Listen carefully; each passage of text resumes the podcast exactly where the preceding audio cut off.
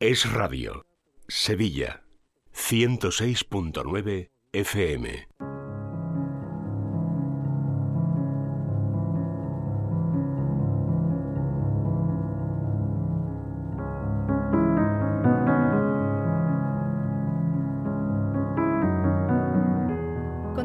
En directo en Es la Mañana de Sevilla, son las 12 y 33 minutos. En estos momentos estamos eh, ya pues en clave de psicología y de desarrollo personal porque vamos a empezar con la sección de vivir en positivo.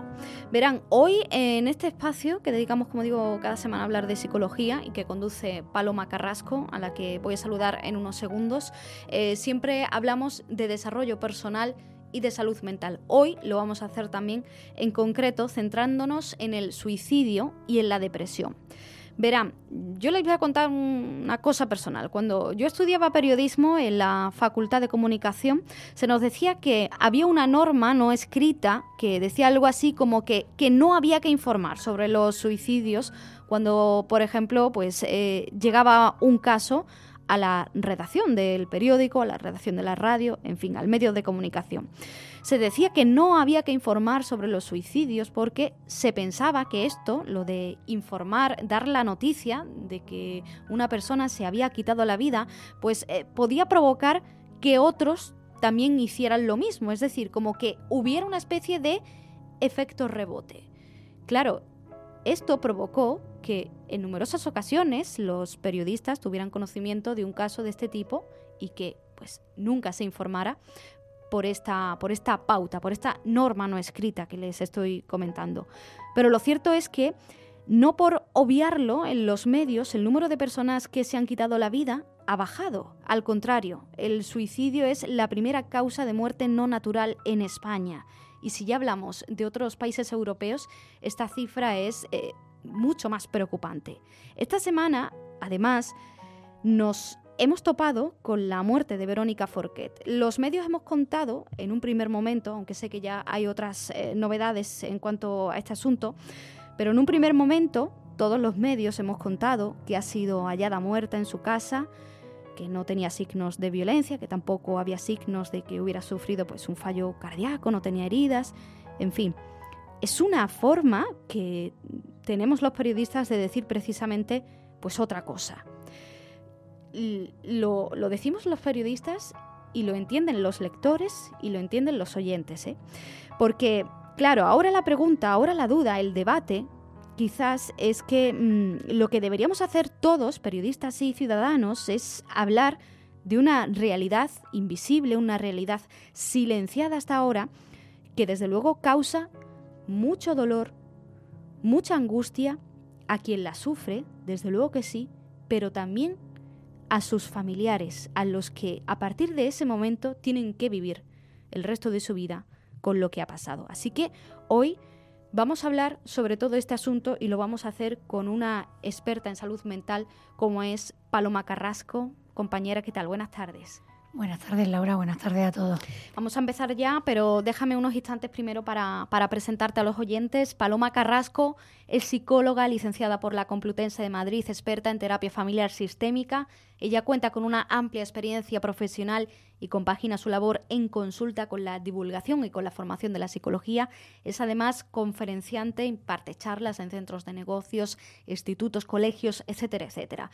En la actualidad ejerce su profesión en el Hospital Quirón Salud Sagrado Corazón de Sevilla y para pedir consulta con Paloma pueden hacerlo bien a través del teléfono del hospital, el 954 93 76 76 o bien contactar directamente con ella a través de su página web palomacarrasco.com.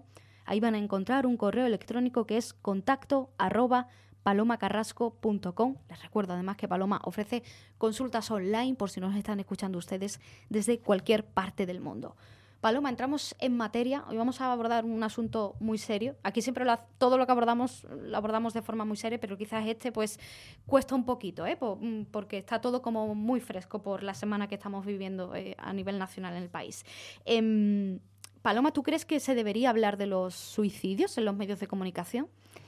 Se debería hablar eh, en general, en todos lados, en el sentido de que no se puede guardar el, secretismo alrededor de un suicidio que muchas veces ha invadido las familias, ¿no? las casas en las que ha sucedido, em, bueno, ahora está ya más que demostrado. De hecho, psicólogos y psiquiatras no dejamos de decirlo, que, em, que es un tema del que hay que hablar, que no es verdad, aunque parecía quizás esto una lápida social con la que, bueno, no hemos, hemos vivido muchos años, no lo he explicado muy bien en la intro, em, incluso, bueno, pues a nivel religioso y todo se vivía de una manera muy particular, era muy complicado un entierro un suicidio, o sea, todo era muy complicado. El tema no es solo el serio, yo, veía que realmente nos estaba costando, porque es que además de serio es un tema muy triste, o sea, realmente, ¿no? Entonces, una de las cosas que sabemos ahora y que, que, es importante sobre todo para abordar em, personas que se, se les está pasando por la cabeza la idea de suicidarse, es que hay que hablarlo, hay que compartirlo y que muchas veces en esa misma al compartir y al hablar, pues muchas veces se encuentra mucha más solución. ¿no? Una de las cosas que lo que empeora, que lo agrava, es la sensación, la percepción por parte del paciente de estar viviendo en absoluta soledad, eh, ese duelo anticipado ¿no? de su angustia, de su pena, ese no poder más. ¿no? Y, y además no sirve de nada. Quiero decir que además, científicamente hablando, eh, vemos como eso, como decía, empeora las circunstancias. Con lo cual, claro que hay que hablarlo, claro que hay que evitar el secretismo, eh, no hay que entrar ¿no? Eh, en el morbo a la hora de los detalles, a la hora de, hay que adecuar el lenguaje, hay que...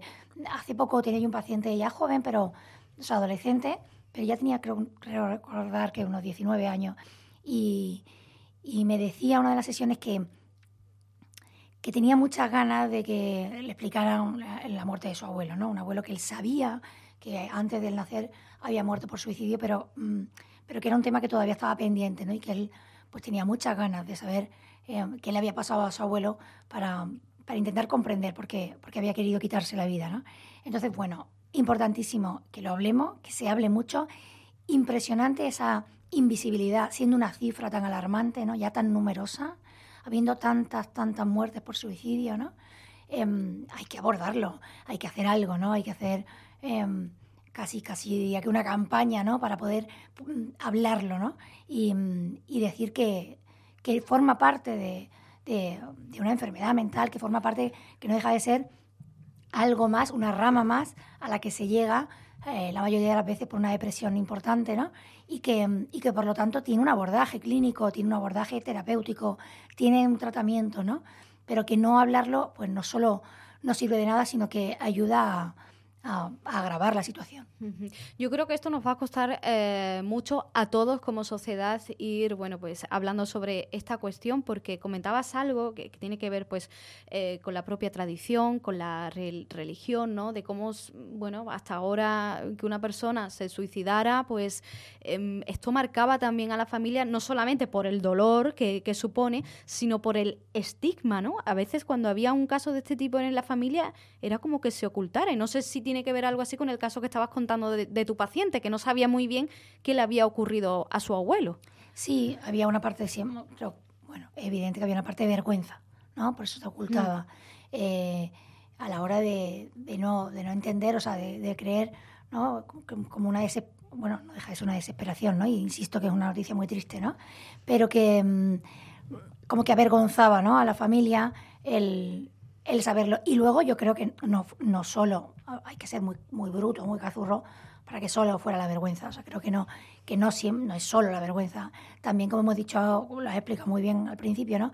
Como hemos dicho antes, mm, la sensación de que al hablarlo, pues podrías, podías estar abriendo posibilidades de puertas en otras personas, ¿no? Como que era mejor ocultarlo porque así, bueno, pues se evitaba que alguien más, ¿no? Eh, pudiera pensar en ello. Yo creo que, que también hay siempre la sensación de proteger a los demás eh, y no solo la vergüenza. Pero yo, yo creo que las dos, o sea, las dos han ido de la mano. En una familia entiendo que por educación una más que otra, pero, pero las dos lo importante es que hoy estamos aquí para decir que no sirven de nada, ¿no? Que, no, que no son buenas. Quizás eh, más bien, más allá de, de hablar de, del final de, de un caso, del final que sería en este caso un suicidio, lo que habría que hablar es de todo lo que viene antes, ¿no? Eh, una persona que se suicida mm, viene de un largo proceso de, depresión grave, Paloma, o no tiene por qué? Normalmente tiene un periodo largo detrás, una, angustia con, la que no ha sabido vivir, una depresión muchas veces incluso diagnosticada, ¿no? Y otras veces, bueno, puede pasar a lo mejor desapercibida, pero realmente no son personas que de la noche a la mañana les cambia el estado de ánimo, ¿no? Mm. Em, no sé si se me oye bien. Sí, sí, ya está. Perdón. Eh, entonces, hace falta que, que entendamos que mm, a veces hay llamadas de atención, o sea, hay, hay pequeños letreros ¿no? en la vida de esa persona, pero muchas veces es verdad que no lo hay. Por eso que he dicho antes de que se tiende a vivir muy en soledad. La depresión, incluso mucho antes de que se le pase a una persona, a un paciente eh, o a una persona que tiene un trastorno de depresión, la idea de suicidio, eh, la depresión ya empieza a, cursar con esa experiencia interior de soledad, de que no se me entiende, de que no lo puedo compartir con nadie, ¿no?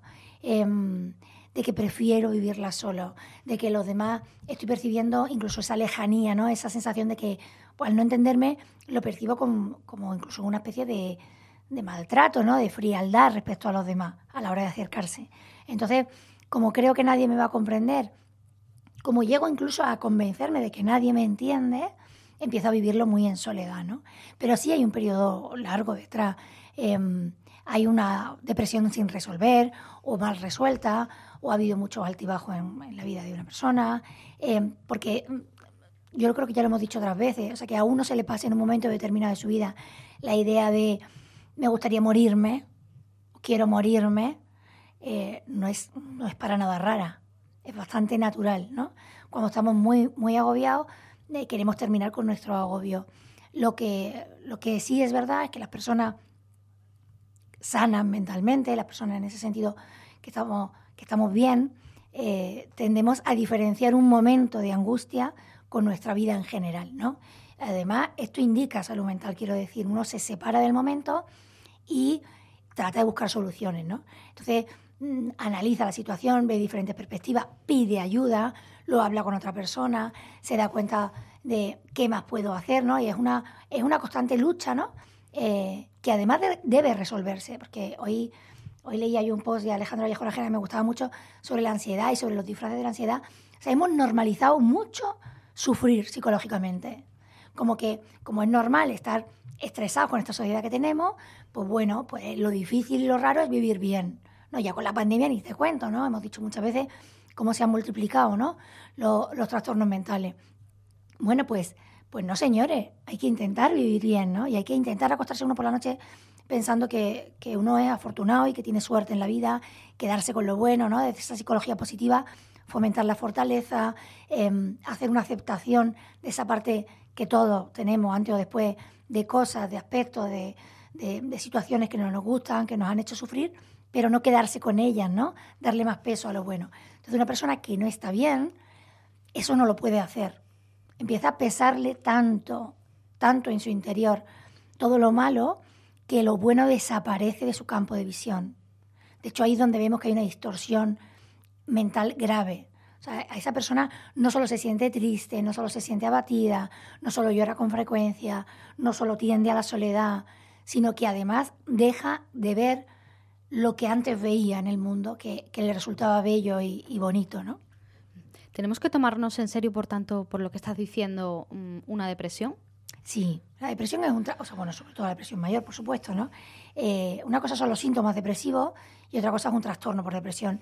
Eh, a mí la depresión me parece un trastorno grave, eh, que hay que, lo que hay que intentar es evitar caer ¿no? en la depresión, ¿no? Uno debe ver venir esa depresión, estar un tanto alerta, ¿no? Nosotros, las personas que nos quieren, y, ser astutos a la hora de emprender un poco esa, esa huida de esa depresión, ¿no?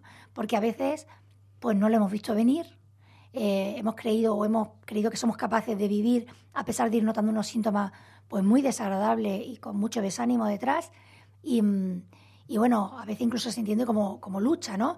La sensación de mi mochila está cargadísima, yo no puedo más, pero sigo, sigo, sigo. Antes o después el cuerpo realmente revienta, ¿no? Y dice, ya no puedo más, ¿no? Y hace un parón en seco, ¿no? Entonces lo que hay que hacer es estar alerta porque, por supuesto, aún así, aún cayendo ya en una depresión, claro que hay tratamiento y claro que hay solución, eh, pero es verdad que son soluciones pues, que tienen un recorrido más largo del que a mí me gusta, por ejemplo, la consulta, ¿no? Eh, y hay que, y hay que muchas veces dar espacio a la medicación, la medicación tarda un tiempo en hacer efecto, necesitamos una ayuda que tiene que llegar por muchos factores diferentes, ¿no? desde muchos ámbitos distintos. Y, y, se puede salir y se sale de una depresión. Pero es verdad que, que pesa, ¿no? la depresión pesa, pesa en uno eh, y pesa en el, en, el, en el, abordaje, insisto, porque requiere un, bueno, pues una constante ¿no? Eh, eh, lucha y un constante cambio y, y, bueno, no es fácil. Pero, pero para mí lo bonito, o sea, con lo que me quiero quedar es, el mensaje que quiero dar, es que lo que hay que hacer es verlo venir, ¿no? Insisto, ser astutos a la hora de decir, algo está pasando, algo no está bien dentro de mí. Llevo ya varios días que noto algo distinto, ¿no? En, en el tono en el que en el que me muevo, en la actitud con la que veo las cosas, en ese, en ese color con el que veo las cosas, ¿no? Y, mm, y hacer algo, ¿no? En esos momentos.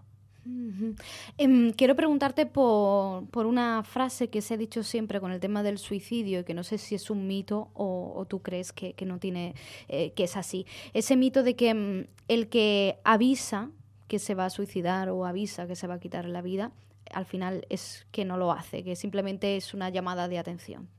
Bueno, yo creo que, que es que la palabra llamada de atención, alguna vez lo he explicado cuando hablamos de los niños, mm. déjalo, está solo llamando la atención, ¿no? eh, es despectiva en sí y se ha entendido muy mal por parte de todos. Y a mí me da mucha pena. O sea, yo, bueno, que realmente soy, creo, una persona muy empática, ¿no? Y, uy, y, que por eso soy psicóloga o porque soy psicóloga lo soy, no lo sé.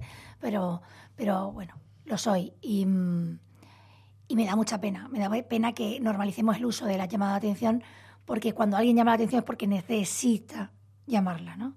Entonces, respecto al suicidio, eh,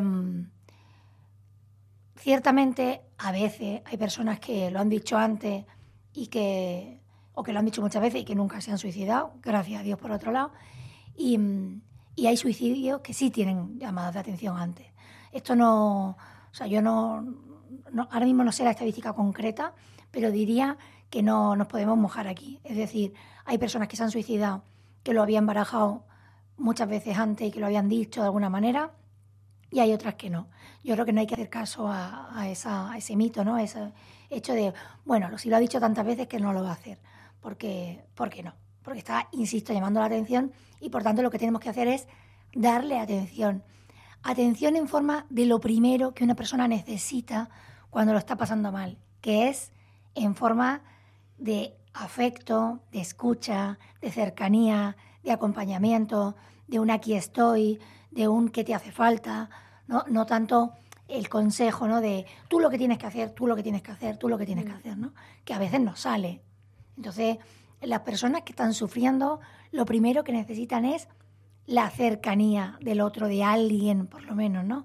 que, que trate de, pues, de comprenderlo, de abrazarlo y de no juzgarlo. Y eso, eso, bueno, por desgracia parece más difícil eh, de lo que debería ser. ¿no?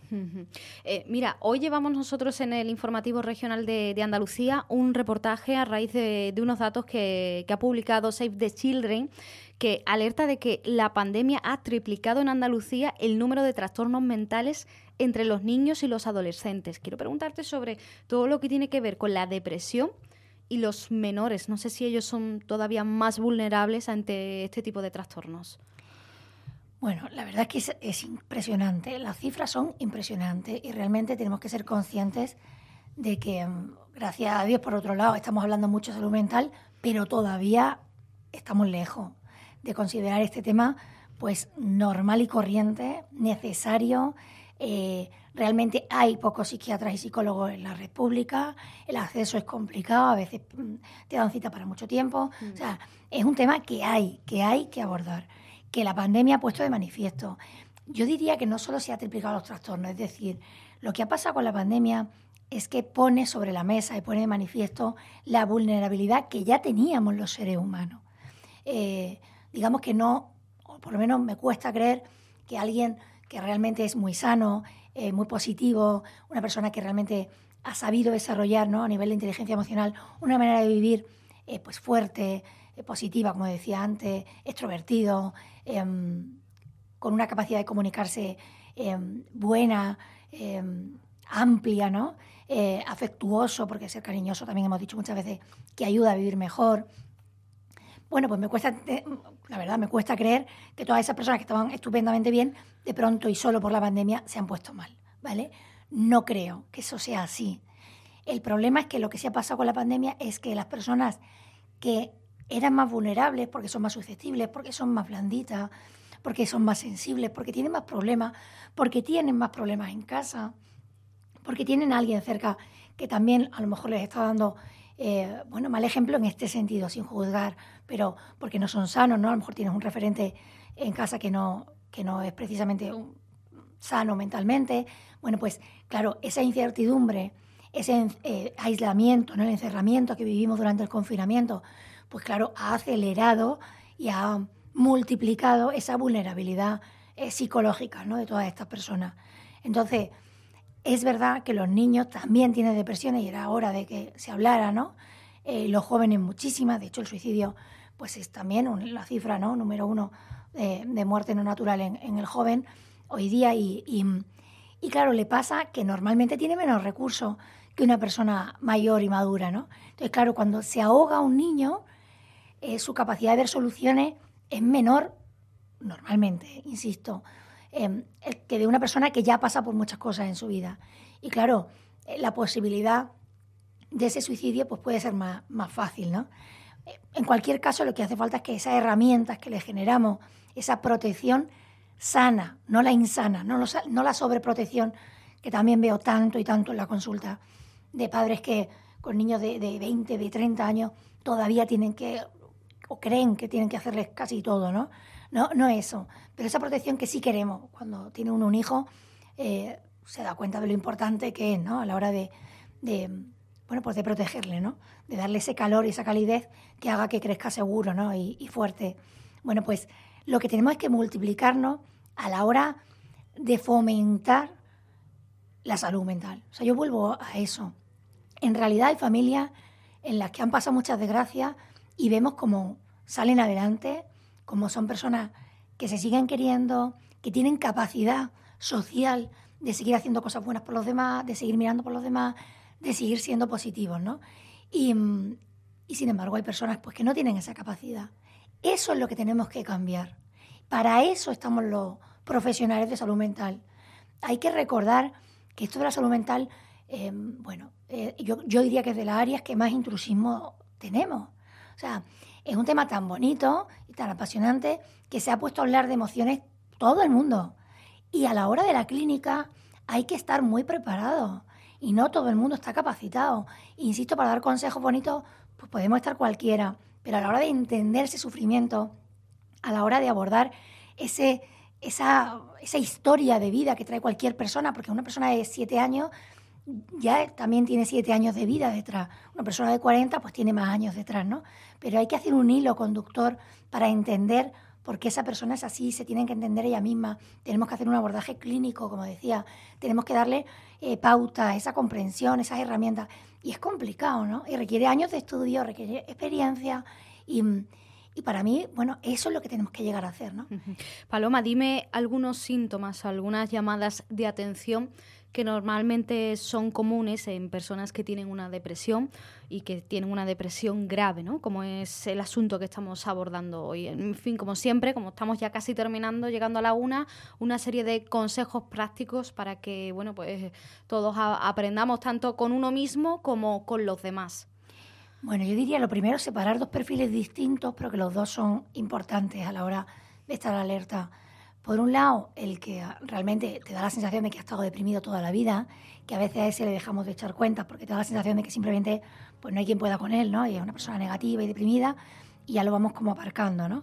Y por otro lado, los altibajos, ¿no? A mí realmente me preocupa mucho em, y, se ve muy fácil, ¿no? En la consulta, em, pues personas que de pronto tienden a, a querer estar muy bien y tú las ves que han pasado una mala época y de pronto están súper bien, tienden a ser un poco incluso histriónicas a la hora de, de, darse, ¿no? de reírse, de fomentar el cariño, de lanzar mensajes positivos. ¿no? Las redes es verdad que en ese sentido hacen un poco de daño porque al final todo ese postureo que a veces, bueno, que a veces hay, ¿no? que muchas veces hay, hace que caigamos en esa apariencia de, ah, fenomenal, qué bonito estoy, qué bien que todo está perfecto, y de pronto tú notas desde fuera que a esa persona le pasa algo por una inestabilidad brutal, ¿no? unos altibajos, decía, que tú dices, ¿qué le está pasando? Que ahora lleva tres días sin cogerme el teléfono, ¿no? Yo creo que, que, bueno, que con esas dos cosas me conformo, ¿no? Que cuando tengamos personas cercanas que vemos que pueden estar haciendo eso, decir, a lo mejor lo que le está pasando es que está sufriendo, ¿no? Y realmente esa llamada o ese contacto de, ¿cómo estás? ¿Cómo te sientes? Cualquier cosa que quiera, si quieres hablamos, estoy aquí para ayudarte, ¿qué necesitas? ¿no? Eh, abrirle nuestro corazón para que esa persona lo pueda abrir también y compartir. Y si creemos que realmente está deprimida, porque la conocemos y porque estamos viendo que está cayendo ¿no? en, ese pozo que, que, muchas veces se le llama la depresión, decirle que pida ayuda. O sea, no dejar para cuando uno ya está tremendamente mal el pedir ayuda profesional, ¿no? Estamos los psicólogos y los psiquiatras para eso. Eh, y es muchísimo más fácil cuanto antes se acude, ¿no? Esto de la detección precoz en tantos trastornos, pues también en la depresión funciona, ¿no? Así que no hay que, que, avergonzarse por sentirse uno realmente muy mal, sabiendo que a veces uno se siente mal porque dice, pero sí, en realidad soy afortunado, en realidad hay que ver, tengo una familia que me quiere, alguien, ¿no? Y a pesar de todo, ¿por qué me siento tan mal? Bueno, pues porque existen los trastornos mentales, porque la depresión es una enfermedad y, insisto, lo que hay que hacer es pedir ayuda. Nos quedamos con eso. Paloma Carrasco, muchas gracias. Gracias a vosotros, como siempre. Señores, ya lo saben, si necesitan pedir consulta con Paloma Carrasco, lo pueden hacer en el teléfono del Hospital Quirón Salud Sagrado Corazón de Sevilla. Apúntenlo. 954 93 76 76 954 93 76 76 y también a través del correo electrónico de Paloma que seguro que es mucho más rápido, mucho más ágil. Apunten también contacto arroba palomacarrasco.com.